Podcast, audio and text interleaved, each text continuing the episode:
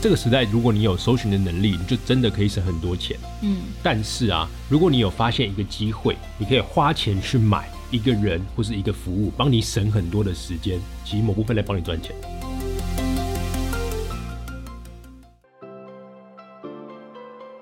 你好，欢迎收听雷蒙三十，我是雷蒙。雷蒙三十和你分享我和柚子的艺人公司故事，以及如何升级你的工作效率和生活品质，帮你找回你对于生活的掌握感。你知道吗？我们的三十岁除了朝九晚五，还有另外一种打开的方式。我是雷蒙，你的生活黑客教练。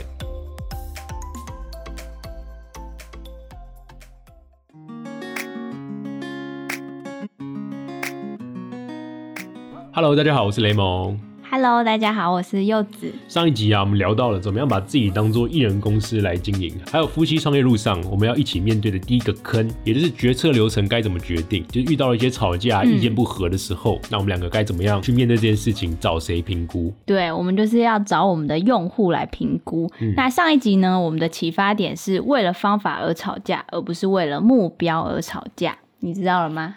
这不是我讲的，好啦，我有学到。偷偷我的知识点。好，那我们来分享第二个坑，好像每天都在打怪的感觉。创业的路上就是这样，各种不同的真实挑战要我们去面对。大家就来听这个的，那这么多挑战，你有什么特别担心的吗？也不能说不担心，可是我们这个节目啊，就是要给大家看到，我们遇到那些我们真的很难过的难关的时候，我们是怎么样一一把它解决，兵来将挡，水来土掩的给大家。嗯，我们是一个参考，给大家看我们实践的过程。对，如果我们没有成功的话，大家应该也别想成功了。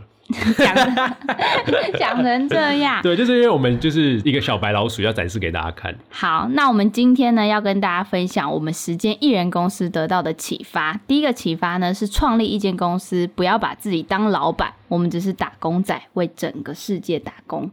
那第二个启发呢是和父母沟通聊创业啊，我们要的放心是父母别唠叨，但他们要的放心则是能有所参与。那准备好了吗？好，我们要开始喽。上礼拜啊，我们正式的约了朋友介绍的会计师喽，认真的好好聊聊如何成立公司这件事。然后我们还约了非常早的时间，准备很多问题，像是营业项目啊、资本额这些。结果这个会计师第一句话就让我们超级 surprise，他说：“成立公司很简单呐、帮你写几个单子就能申请了。问题是，你们想好倒闭的可能了吗？”我们都还没有创业，他就已经这样子，感觉是一个很负能量的会计师。其实他是一个很正派的会计师，因为在很多年轻人脑热想要开公司的时候，他一定要让人家冷静一下，嗯不然人家做错决定，然后之后又来靠背这个会计师，这样其实蛮不好的。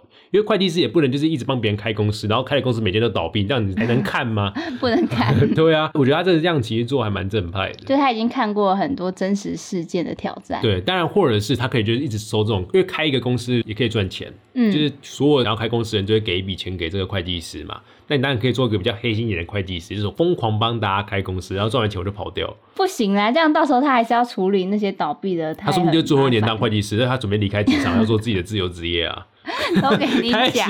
教坏大家。乱讲没有，那会计师是真的很认真的，想要关心我们，而且他还问我们就是关于商业模式啊，还有所有的计划。啊，我记得你大学的时候不是有成立 N 次方吗？那时候有成立公司吗？那个时候没有啊，为什么没有？因为成立公司是为了节税啊，所以当你的营业额没有够高的时候，你为什么会节税？而且你每开一张发票出去就是五 percent 的营业税，你这样更撩急。可是没有人跟你要发票嘛？哦，有一次的时候真的就是因为我们有一堂课其实卖比较贵，卖一个人三千六百块，所以那时候呢来上课都不是学生，那时候来上课都是社会上的人士。嗯那就会有人想要开发票。那为什么想要开发票呢？给大家科普一下这个知识啊，这并不是科普，应该算是。它是管理普管普一下这个知识，这样，那就是因为你在参加教育训练的时候，如果你是一个老板的话，嗯所以你参加教育训练，你花钱投资自己的知识，这件事情可以当做你的成本。那公司为什么可以节税呢？因为如果以个人来说好了，就是你每年的所得，嗯，会要缴一笔的所得税给政府，但公司不是，公司是盈利再减掉成本的利润去缴那个税给政府，就营业所得税跟个人所得税是不一样。所以就是当你自己赚太多钱的时候，你就要开公司，因为要节税。对，因为你可以把你的支出变成成本，所以你的利润就不会那么高，而且有些支出是必要支出，可能像是如果你是开一个教育公司好了，或是一些一般公司，可能都会买电脑，对，那你更新，你你买一个新的 MacBook Pro，可能就八万块台币，这是你本来就会花的钱，对吧？嗯，那你现在如果开了公司之后，它可变成一个公司的设备支出，所以你的收入就会降低八万，也就是你原本可能所得税今年是要缴一百万的所得税，那你就变成缴九十二万的所得税，你可以缴比较少，可是这前提就是也要你赚的够多啊，对啊，你赚的够多啊，才可以扣掉这个对啊，因为其实台湾其实是很幸福的，什么意思呢？就是你年收入没有到四十五万吧，好像是，你就不用对缴所得税啊。所以你如果你没有缴所得税，你干嘛办公司？你疯了，因为你政府本来就不收你的钱。嗯，对啊，所以就是你还没有赚那么多钱，所以不需要先成立公司。那其实还有一笔钱你是要准备给你的资本额的，现在是没有什么限制啊，但是以前有限制哦。以前就是你要至少准备五十万，五十万你才可以开公司，就是有限公司。那如果是股份有限公司的话，要准备一百万。就现在虽然理论上没有资本额的限制，但资本额其实在某方面的商业上还是有它的价值跟意义存在的。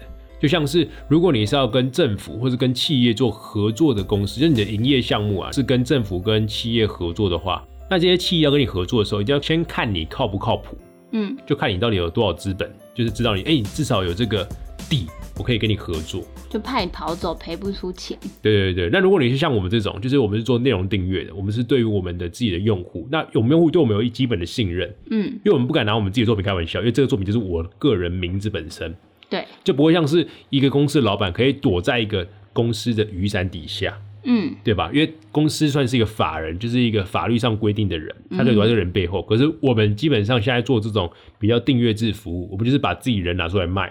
大家就是买你的信任，而不是什么公司，就是直接相信你，不会因为你的资本额多少。对对对，不会因为我现在资本两千万你就跟我交易，或者我资本只有十块你就不跟我交易。你应该你你应该是看我这个人，或者是我卖出去的东西有没有料，你就去跟我交易。所以还是要看你的营业项目。而当然还有一点很重要，就是如果你跟银行借钱的话，你一定要一定的资本额的量，他才敢借你，因为你对银行来说算是一个陌生人。所以在对于陌生人交易的时候，他就知道你到底有多少本，才不会像去吃霸王餐，就你好像口袋只有十块，你就会走进海霸王。可是他们都可以直接查到，就是你跟其他银行的交易记录，就可以知道你这个人大概是怎么样的状况啦。对啊，可是还是要有一个资本比较靠谱啊。就是银行他们还是喜欢公事公办，就是有多少数字讲多少话。嗯嗯，对，就像我们来说好了，就我们也有跟会计师分享，我们想要去申请那个文化部有一个 podcaster 跟 YouTuber 可以去申请的那个贷款，然后他是建议我们说，如果我们要申请，就是比如说你要申请一百万的贷款好了，你的资本额至少要有它的一半，这样子是比较合理的。对啊，其实你没有，你要跟政府合作，基本上都要一百了。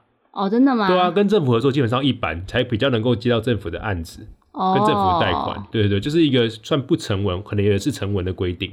对，因为他不想要太多人就是开了空头公司，嗯就特别去申请各种贷款，嗯，然后一直拿钱炒钱，这其实就是一种富人思维，就是真的是拿钱去赚钱，不是靠你的努力一直透过努力耕耘赚钱。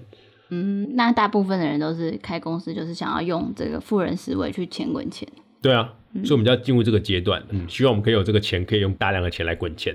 完蛋，现在大家觉得我们现在这个商业节目，哎、我觉得好商业，超级商业到不行哎、你会很害怕人家讲我们很商业吗？其实我一直觉得，就是别人讲我们很商业这件事情是一个称赞，可是，在我们这种东方的社会里面呢、啊，好像大家都觉得这好像是一种贬义词。很贬义啊！其实我超害怕的，就我觉得好商业就是一种大家会觉得，哎、你怎么这样？可能是因为我念台艺大戏剧系，嗯，所以就是在艺术上面这一块，大家就觉得那个是无法用金钱去衡量的价值。哎，商业是推动一切事情的本质啊。如果你刚刚讲那句话说，诶你觉得你好商业哦，这件事情如果给 GP 老师、给游书凡老师听到，他就觉得这是一个称赞。你知道我一直说，哎、你好商业，你好商业他业，就我觉得是一个称赞，表示你有这个商业的思维，你会用一个交换的思维在看这件事情。什么意思啊？我就讲个比较生活化的例子给大家听好，就是我是个理工背景出身的。那如果你想想我去跟一个理工背景讲说啊，你好理工哦，他其实会很开心。他就觉得说啊，表示我的头脑应该蛮有逻辑性的。可是像很多人会认为说，你被一个人被称说你很理工，好像是你是一个死阿仔。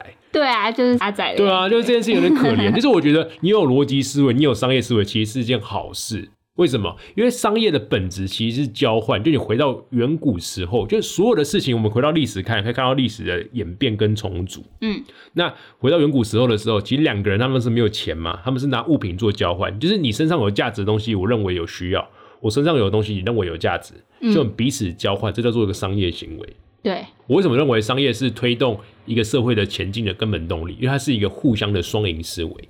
所以刚刚照你讲的那样，是因为我们文明越来越进步，大家才会觉得说，哎、商业好像是越来越不好的一件事屁，我觉得是因为他赚不到钱，所以他就开始算人，哦，对不对？就是我们真实一点来看就是这样，就是你没有东西可以跟别人交换，所以你想怎么样？你想要让大家肯公益来赞助你，让你不用努力也可以前进，不用努力可以加分，不用努力可以进步，所以商业的本质其实就像你说的，是一种交换思维。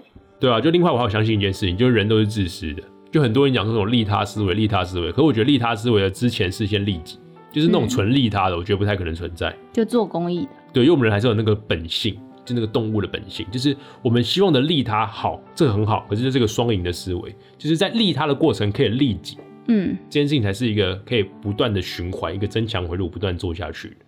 所以如果我们想要做公益，就先把自己养大，等我们比较多资本跟比较有钱的时候，不是这样。讲，你这样就是讲，就是那种很烂的商人才会这样想。那要怎么想？你要想的是，就把自己做好，然后你的东西都是很好的时候，当你的东西拿出去给别人交换的时候，别人也是拿到好的东西，那不是帮到他吗？哦，所以你把自己的产品打造好，你把自己这个公司经营好，你把自己的人品经营的很好，你把你的东西拿出去给别人，提供你的服务给别人，别人因为真的需要你，拿到你的产品、你的服务，他也变得很好，这就利他啦。可前提是什么？前提是你要先利己，先让自己变好，你才有那个能力让别人也变好。嗯，所以很多人一直讲说啊，我就是一直想要提倡让世界很好，可我把自己弄得很烂，那你凭什么让世界好？就反而先从自己本身做起，把自己的这个产品跟自己的这个圈子顾好，这才最重要，自然而然就会利他了。对，就是你要先把自己做好。我觉得最重要的这件事情，就很多人嘴巴上讲环保，就自己每天给我免洗三句，真的有够欠扁。反正就是，这是什么东西、啊？反正就是你，就是你要要做公益这件事情，你先把自己先做好。我觉得就是回到自己本身，怎么样把自己当做一个公司来经营嘛。嗯，所以就是商业，其实就是我们做好自己的产品，然后做一个真诚的人，不要去赚那些黑心的钱，只要把自己做好，利己就是利他的意思。对，因为你当你自己做好的时候，就会有真的需要你的人出现。那你把你的好的产品、你的服务给他，其实就是一种利他，然后你也帮助到自己好，它就是一个正向循环，推动这个社会的进步。好，好像蛮有道理的。那回到我们自己本身，就是我觉得我们自己开公司，就是大家可能创业的时候，第一步除了资本额之外，应该也会好奇其他几个点，像是关于营业项目啊，你要登记在哪边，或是营所税的差别，大家可能就想说找一般的会计师嗯事务所去问就好了。但其实我有上网找到一个公司，叫做简单开公司，其实上面有蛮多的资讯，我觉得大家可以先上网查一下，这样子去跟会计师沟通的时候，其实会蛮快进入那个状况的。对，就他们其实算是一个服务啦，就他们的公司的服务项目就是提供各种开公司的资讯，甚至有一些配套方案可以帮你做好。靠，我们感觉像叶配，可以跟他收钱吗？对，可是就真的很方便。我觉得现在就是像这种书位内容，把你的知识跟大家分享，大家自然就对你有一种信任，所以就想要跟他合作。他的部落格真的写的蛮丰富，也写的蛮完整的。对，那我可以跟大家分享一下，我去了一般的会计事务所，还有我体验这 Symphony 的差别。就我觉得，其实一般的会计事务所他们蛮及时回复你所有任何的问题的，但是 Symphony 他们好像就是一个官方的 Line 的群组，但是他还是会回，可能就是一天内会回复。所以如果你有比较急的事情啊，还是比较突然临时想要干嘛的话，你只能打电话。但是如果你又是一个不喜欢打电话的人，你就要慢慢等他回复的讯息。我觉得不是及时的问题吧，应该是整个会计师会根据你的状况，给你一个未来的可能会遇到的状况，然后分析给你，就比较克制化。嗯可是明就是一个萝卜一个坑，就是你遇到一个问题，他才会解决你一个问题，然后他也不会帮你预先先多设想，因为不然这样讲，好像是会计师好像就是一个我们的随抠随到的一个奴仆，他没有，不就是是这个意思会计师傅一样很忙，可是就是变成是你在跟他聊的时候，他会根据你的商业模式、你的营业项目、你的公司的发展状况，去给你提前预告你在未来可能会遇到什么样的问题，你哪边先做好准备。嗯，就是他会给你一个比较有克制化的感觉啦，就是你可以跟他一对一聊你的商业模式啊，你的接下来的状况啊，你之后可能要增资啊什么的。Simony 就是我已经都把资讯写在网络上喽，那你就可以按照这样一步一步就是去完成，这样就好。反正这个就像是一个客制化服务跟一个标准化服务的差异，就是客制化服务就会比较贵，可是它就可以享受比较多属于你自己个人的专业的咨询。但是属于标准化的话，那它其实要的就是快跟量大，嗯，对，那可能就是不会那么贵，可是你就没有办法享受这么一对一私下的贴心服务。对，就两个不同的差别但其实还是有很多资讯可以直接在网络上找到。对，就这个时代，如果你有搜寻的能力，你就真的可以省很多钱。嗯，但是啊，如果你有发现一个机会，你可以花钱去买一个人或是一个服务，帮你省很多的时间，其实某部分来帮你赚钱。就是外包思维。对对对对，因为其实像我们这种追求各种生产力的人呐、嗯我们知道说，哎，一个人能做的事情有限，那如果你能够找到一个人可以帮你做到一些其他的事情，嗯找回自己的时间，然后他做的事情也蛮有效率的，那其实就是一种好的投资。嗯，对，回到一个商业的思维。对，最近很红的二十五万跟三万的月薪，对，如果我是二十五万的话，我觉得花两三个三万的情人，他们帮我做事，那我就可以爽爽的过日子。嗯，对对，好，这个题外话。突然想到，好，拉回来讲啊，就是其实大家都觉得说，哎、现在社会上很多老板看就很讨人厌，就是好像老板这个角色就没这么的讨喜。对，就是惯老板，但其实啊，我觉得我们虽然感觉好像要开一个艺人公司，嗯，但我们其实还是只是一个打工仔，只是换了一个名片而已。就是我觉得所谓的惯老板啊，就是他们把所有的社会上的人或事物都当做一个资源，嗯然后他就是一个主 charge 的人，主事者，需要用这些资源去达成他想要做的事情。嗯，但如果大家可以换个角度来思考，就我觉得我们是个打工仔，那我们为谁打工？我为我们的用户，为这个社会产生出来的问题打工。嗯，对，所以为什么我们要质疑所谓的无限的扩张？对啊因，为这些人他可能不是在解决哪些的问题，他想到的只有他自己的成长，他自己资本的扩张，所以嗯哪边有资源，他就去哪边榨取资源，获取他自己个人的成长。嗯但我觉得我们做艺人公司啊，或是我们自己未来想要发展的概念，我觉得我们还是一个打工仔。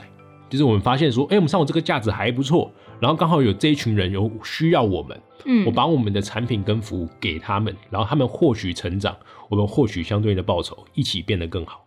就是我们只是把打工的能力从老板身上转移到用户身上，然后为我们自己在意的事情去工作，是这样讲吗？什么叫做从老板身上啊？就是本来是为老板工作，然后一直帮老板赚钱，但现在的感觉就是我们有自己的价值，跟相信我们自己可以提供什么样的服务，然后找到那个对的用户，我们就可以为他，就是像你刚刚讲的那种利他的感觉。对对对对，就是我觉得有些公司很可爱啊。什么叫可爱？这件事情就是他们公司会有三个顺序，就是老板第一，员工第二，用户第三。嗯，这件事情我是我最没有办法忍受的职场文化了。对，对，那我自己会喜欢就是用户第一，团队第二，老板第三。真的可以做得到这件事，还是真的有案例是台湾公司有这个我不知道，应该还是有啦。可是就觉得，哎、既然我们喜欢这样子的一个文化，那我们就试试看。对我们两个也是秉持了这样的信念去做，然后不知道到底会发生什么事。完了，这个人太乐观，大家听完这边之后，觉得我们跟人在画大饼，跟那些一开始的老板没什么两样。反正就是这件事情就讲讲就好，我们还是靠行动来展示最重要。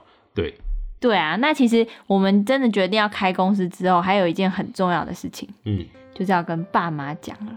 哦，跟家人讲这个，其实看每个人状况啊。但是以我们家来说，就是我们家感情很好嘛，所以不管要做什么事情，都一定还是会分享。然后这个分享也不可能说是你先做了，然后才说哦，我已经开公司哦，这样一定会哦，我都是这样子的。被骂。我家就会被骂，就是我妈就说你不要先斩后奏，就你一定要先说，或者先讨论、先沟通，再去行动。我连转系的是之后，我妈才知道。我妈说你怎么都最近都没有去工学院上课？我说我有转去管理学院了。她说啊，你不是化工系的吗？哦，我转系了。这样我一定会被打，这很可怕有，他就是他们都不是发现我去管理学院上课了，他就发现，哎、我不是课都很满吗？怎么最近感觉都就是他随时密我，我都会随时回这样。哦我就说，哦，因为我没有去化工系上课，然后就说啊，傻小，那还要生气吗？他没有啊，他就说，哦，好啊，怎么那么好？就是这样，我们家 就是这样。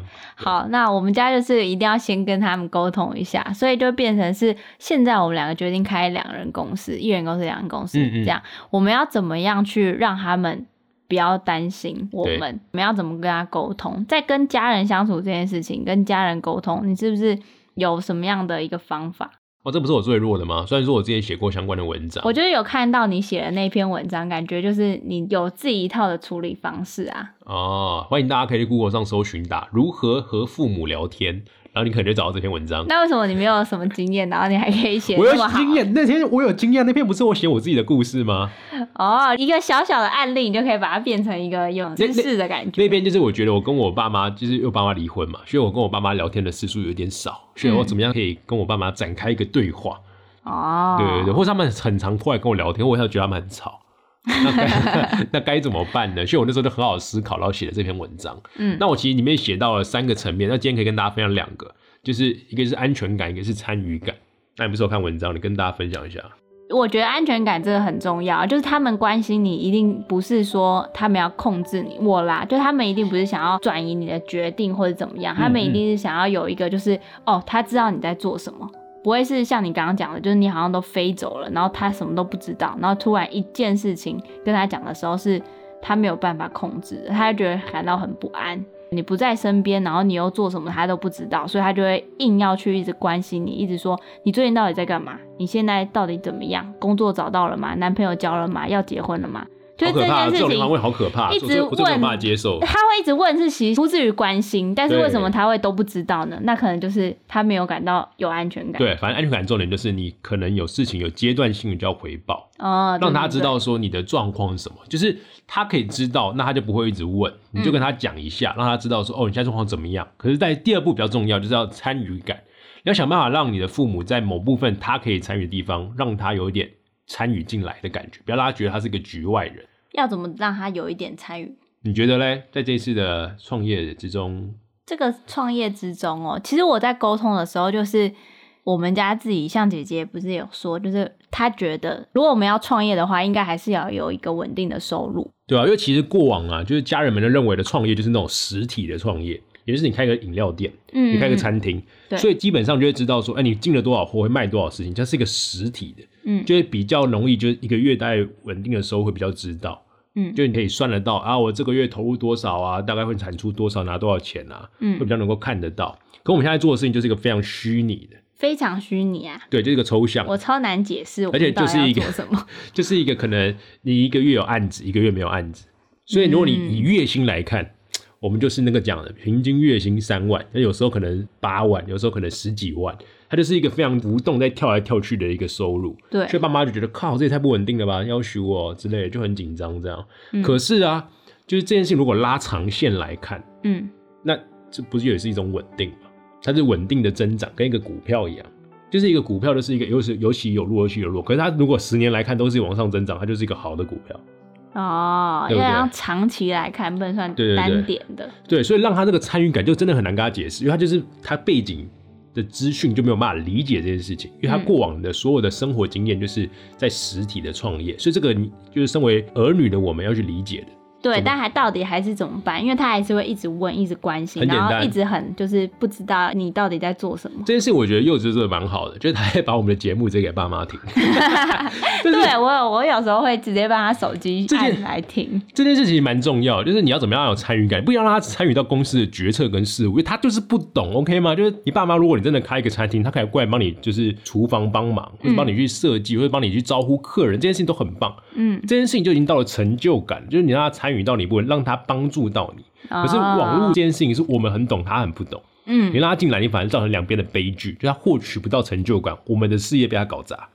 你不要到搞砸。就没有啊，就是夸张一点，夸张一点，反正就是变成是我们怎么样有参与感就蛮重要的，所以就是你可以慢慢的跟他让他去体验。如果你做的是可能 YouTube，你做的可能是业配网红，那你可以让你妈去看一下你的内容。那我觉得我这一点我好像有做到，因为他现在都常常问我们说，哎、啊你们现在粉丝量是多少了？对对对，那你然后那你要给他正确的观念，你要跟他讲说，其实粉丝量并不是重点，重点是有多少人真的喜欢你，会买你的单。对，然后我就这样讲，然后他就下一句就说，那你们的单是卖什么？对对对，然后这个我觉得这样就蛮好的，让让他慢慢的去参与你的东西，让他知道说，哦，原来你们正在做的事情，而且你们对于你们正在做的事情是很懂的。那我不懂没有关系，嗯，这样就够了。就是他们要的只是你有回报，然后让他们知道说你在干嘛，那个内容是什么，让他知道。嗯，我觉得这是慢慢的化解那个代沟跟获取那个信任。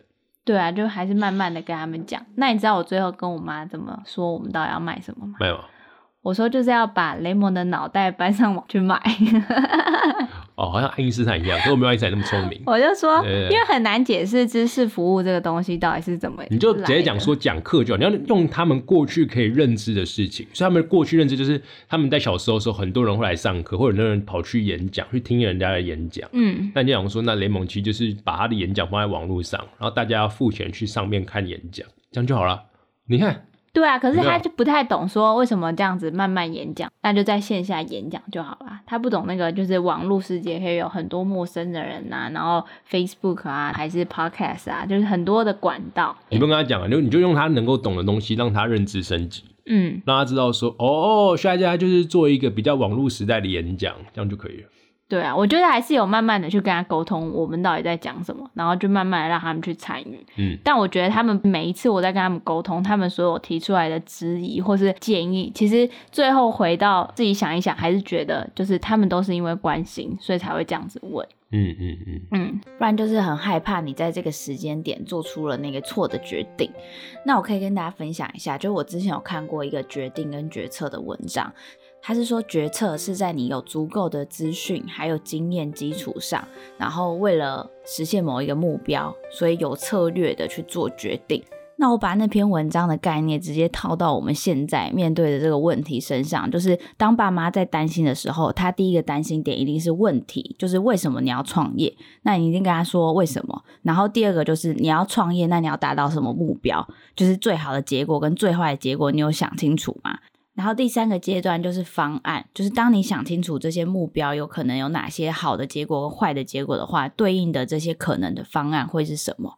然后这些可能方案又会造成什么样的结果？比如说你真的借了一笔钱，然后真的烧光了，你怎么样去还银行的贷款？这些都是你在做这个决定的背后，你应该先思考的一些决策流程。所以，当你这些决策流程都想清楚的话，你当然可以很让人放心的说：“哦，我现在要创业了。”就是你这个决定背后已经有做出很多好的准备，这样爸妈当然就很安心的就好啊，那你就去做你自己想做的事情。对啊，反正我觉得啊，就是吵架基本上就两种出发点。第一种啊，就是他不是真的想要对你吵架，而是他只是关心你。对，就两个人是出自于关心，这种吵架就很好沟通。为什么？因为就是彼此的生活体验不一样，所以你你跟他经历过的东西不一样，因为他不是你，你不是他，所以我们要站在对方的角度去想看为什么他会这样想，然后怎么样让他放心。就像你刚刚讲那个决策流程的地方。嗯，那第二种吵架就真的是为了目标而吵，可是通常爸妈不会跟你根据目标而吵，因为他的目标其实就是让你快快乐乐、开开心心的过生活。对，他的目标不是像你，就是你有自己的抱负之类，他没有，他只是想要你开开心心的。嗯，对，所以通常会跟你目标吵架，通常都是你的朋友或者是你的伴侣。对，那如果目标不合的话，就是一样那个雷蒙的中古，就是呃分手。对对对，拉回到朋友的模型。对对，拉回来拉回来。好了，那题外话一下，你有看过一个电影叫《小孩不笨》吗？新加坡的，它有出两集。啊，我没有看过，我有听过，没有看。真的，你完蛋了！那个是我童年我觉得最好看的电影，没有之一。那两个就是一直狂看，看三四遍。是关于家人的电影。对，然后关于小孩子在年少时期成长的过程，怎么跟家里沟通，怎么跟同学相处。那你下次再陪我看一次。呃，好啊，反正就里面有提到一个，就是那个小孩子问他爸爸说，就他那时候要看爸妈吵架，他就跟他爸妈说，你知道 family 这个字是怎么来的吗？全家来的，屁啦，We are family，就是 F A M I L Y 怎么来的？这是因为是 father and mother I love you，太感动了吧？这是真的假的？很厉害吧？这他自己发明的啊 我不知道，可是真的超强，就刚好搭到。！Father and mother, I love you，真的。对对对对，就是 F A M I L Y，嗯大概就是这样。family 给我们感觉就真的是这样，就是一个家的很温馨温暖的感觉。对啊，所以其实大部分的爸妈会担心你，是因为他对你的不了解，那你就要根据他的了解去把他建立新的认知。嗯，就是因为我们两个生活模式不一样，你一直讲说啊，我的网络世界就是这样，他就不了解，所以你要用他过去的工业时代的思维，对，或是过去那种传统的职场的思维，他们会遇到哪些事情？跟他们讲说啊，你们过去的是这样，可是我们现在讲课可以放在网络上哦，就是大概嗯就有一点点的小变化，不用给他全新的概念，因为你们要教他，他懂了也没有什么影响，你只是让他放心，就这样。就回到刚刚那个，就是他们是爱你的，所以他们怎么样都是关心你，站在你这一边的。嗯，好的，那这就是我们这一周的艺人公司的启发。我们还是要总结一下今天给大家的两个启发点。第一个是商业是推动这社会进步的动力，因为商业的本质是交换，你得先把自己给做好，把好的产品跟服务拿出去，别人因为信任你而跟你交换，这个时候你获得了利益跟成就感，他也获得到他想要的帮助，互利共生是我们的目标，个人品牌只是个结果。第二个是跟爸妈沟通，要让他们有安全感、有参与感，让他们知道你是做了一个好的决策，你是已经想清楚了，而不是做一个逼不得已的决定。嗯，那如果你喜欢我们这周的启发，你也可以到脸书社团雷蒙赛事跟我们留言分享你的感受。那我们还是要按照惯例来念一下我们最新收到的用户评价，就超感动，每一个盟友都会给我们很大篇的留言。那待会念完评价，我会跟大家分享我们下周的艺人公司挑战是什么。那先跟大家分享这一位盟友叫做 J J Growth 零九，然后他的标题是超期待第二季。我们现在已经上了第二季了，不知道你有没有在听？他说从 IG 发现幼稚夫妻才知道有这个 Podcast，终于追完第一季。好感动，五十集、五十二集哎。然后他说，忽然意识到过往的自己太执着于达成他人给予的目标，而活成了别人眼中的模样，而迷失了自己。借由雷蒙提出的创新思维，让我有了不要畏惧害怕的心，使自己勇于突破，并找到心之所向。拜托，第二季快出吧！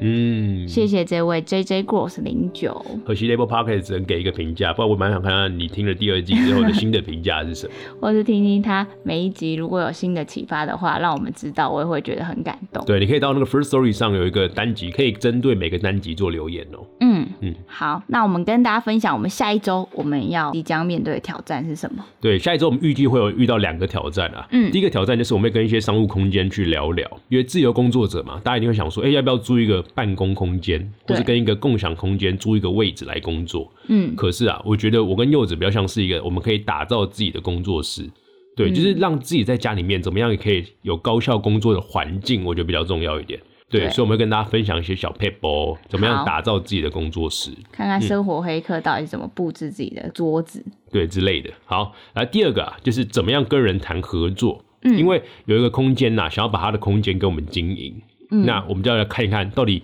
哎，真的可以经营吗？怎么样经营比较划算？怎么分润啊？或是怎么样有一个交换思维，让他想要达到的目的，我们可以帮助他，而且我们也可以获得我们想要的事情。对，把他的闲置的空间拿来帮助我们，然后也让他这个闲置空间活化起来。对对对，然后甚至我们也想要可以像那个那些你不敢跟老板说的事一样，以后我们可以办一个线下的录音，大家可以来现场参与我们录音了吗？对对对，就是我们在线下录音，然后你们可以在现场，然后有问题也可以直接提问，这样我觉得觉得更有互动感，而且会针对一些专属的盟友们有一个首发的感觉。所以下一周我们遇到挑战，就是希望把这个合作谈下来。那我们到底会不会挑战成功呢？